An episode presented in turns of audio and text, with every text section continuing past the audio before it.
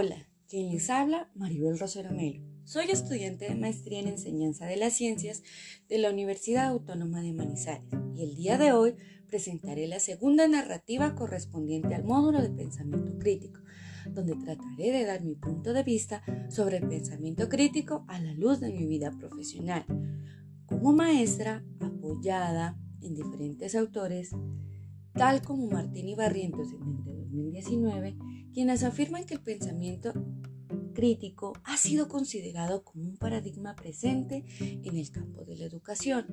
nombrado tal vez con otros nombres a lo largo de la historia, pero solo se puede acceder a él de una forma coherente. Pues si bien, en continuación a lo planteado por los mencionados autores, el pensamiento crítico es considerado como una operación de naturaleza cognitiva, y por lo tanto se halla estrechamente emparentado con la gama más amplia de accesos al conocimiento. Al acercarme a mi quehacer como profe, los nuevos desafíos de la escuela cambiante hacen que seamos dinamizadores de vida.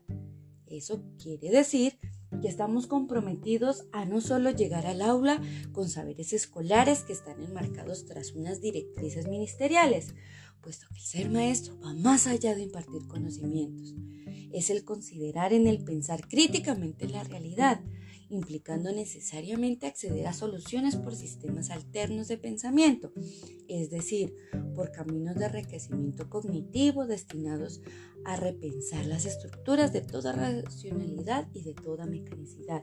poniendo en tela de juicio nuestras propias percepciones, incluso esas que dábamos por verdaderas, profundizando en la independencia y autorregulación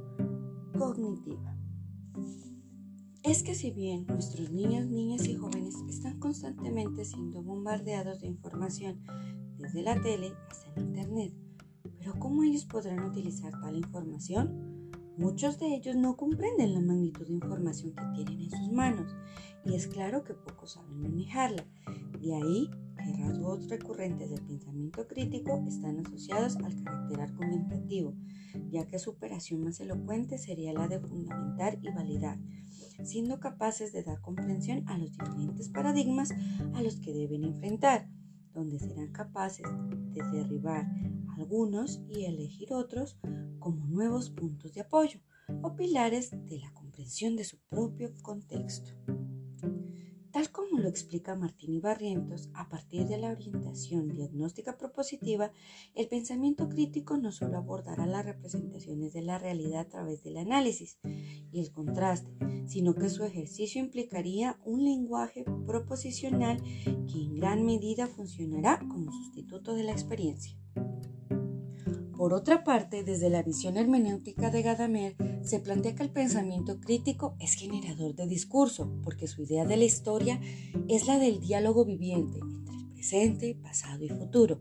Y eso hacemos los maestros diariamente. Somos generadores de discursos, arrojamos significados en un largo proceso comunicativo que nuestros estudiantes tratan de establecer tomando nuestro lenguaje como propio, llevando a una mirada crítica, elocuente, porque en virtud de la relación isomórfica entre el lenguaje y el mundo de la verdad, constituyen una relación recíproca y complementaria entre el sentido de lo representado y una proposición o un hecho vivenciado.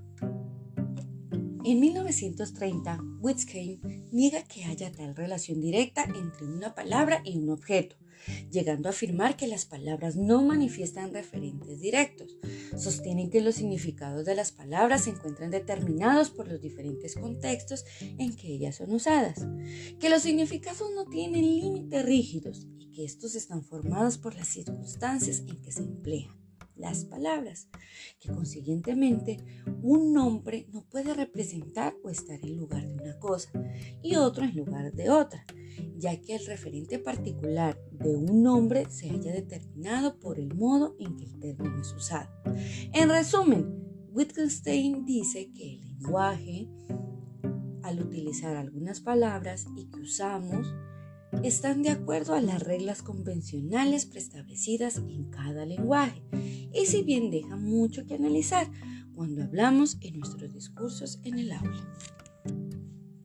De aquí que la idea de que el pensamiento crítico no solo formula un lenguaje, sino también un discurso, es decir, un espacio de negociaciones simbólicas con el tiempo y con los contextos en los que nos situamos. Se entiende como fundamental en el sentido de buscar la capacidad interrogativa del pensador crítico para cuestionar los diferentes procesos y descubrir sus complejos mecanismos, ya sean visibles o ocultos, puesto que tal como lo afirma Freire, en el pensamiento crítico, quien genera la posibilidad de reinventar el mundo, considera la historia como su posibilidad y no como determinismo. Freire considera su experiencia pedagógica como una transformación cultural de los oprimidos. Su mensaje se dirige a la conciencia humana, ya que desde ahí es posible la liberación. De ahí nuestro rol tan importante como maestros. Vamos más allá de las aulas, vamos más allá de un discurso. Somos hogar, somos calle, somos pueblo, somos más que discursos, somos un compromiso con nuestra sociedad.